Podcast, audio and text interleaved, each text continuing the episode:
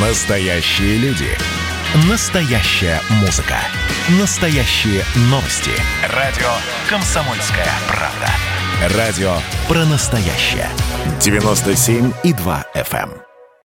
Россия и Беларусь. Время и лица. Здрасте, здесь Бунин, и сегодня я вспоминаю 22 июня 41-го. Война началась здесь, в Брестской крепости. Несколько подразделений погранотряда стрелковых артиллерийских инженерных батальонов насчитывали около 7 тысяч человек, включая семьи военнослужащих. С сопредельной стороны к штурму готовились пехотные дивизии вермахта, включая артиллерийские дивизионы и батареи. Планируемый немцами расход артбоеприпасов составлял свыше 7 тысяч выстрелов от среднего калибра и выше.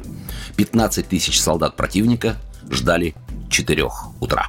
Сначала немецкая артиллерия начала бить по востоку города Бреста, а уже через 15 минут перенесла огонь на пограничную крепость.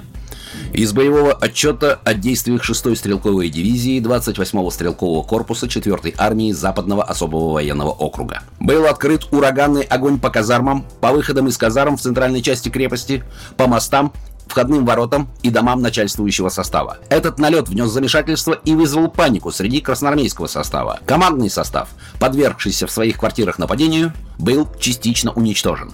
Уцелевшие командиры не могли проникнуть в казармы из-за сильного заградительного огня, поставленного на мосту в центральной части крепости и у входных ворот.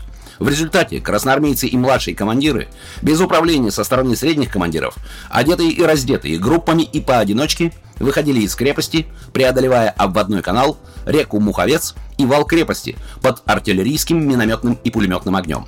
Потери учесть не было возможности. К 9 часам утра крепость была окружена. Основная часть военных, оставшихся внутри, лишенная командования, оказалась в плену. Но часть гарнизона продолжала драться с наступающим врагом. Защитники Брестской крепости стихийно объединялись в боевые группы.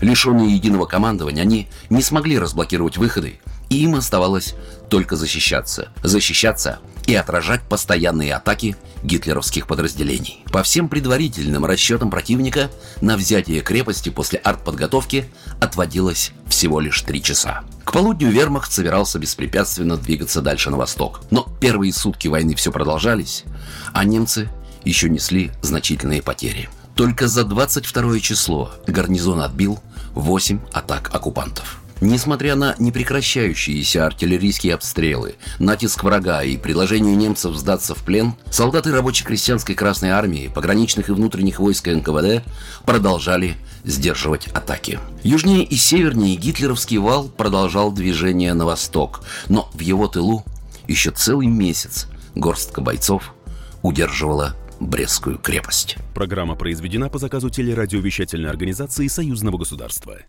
Россия и Беларусь. Время и лица.